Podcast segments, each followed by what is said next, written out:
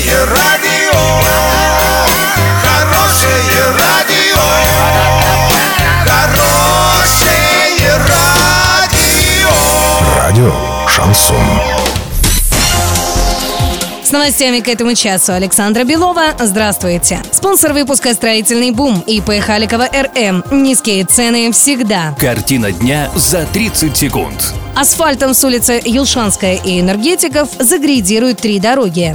Эксперты рассказали, почему иностранные туристы не едут в Москву.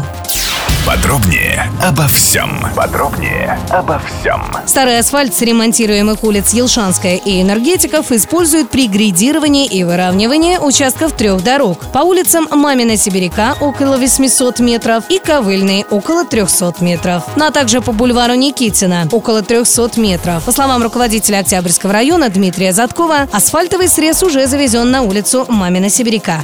Эксперты опросили иностранцев, которые никогда не посещали Москву и узнали, почему они не рассматривают столицу России в качестве направления поездки. Причины разделили на предубеждения и структурные барьеры. К предубеждениям относятся сомнения в безопасности поездки, а также дороговизна и слишком длинный перелет. К структурным барьерам можно отнести негативный образ, сложность получения визы и наличие языкового барьера. Так пишет РБК.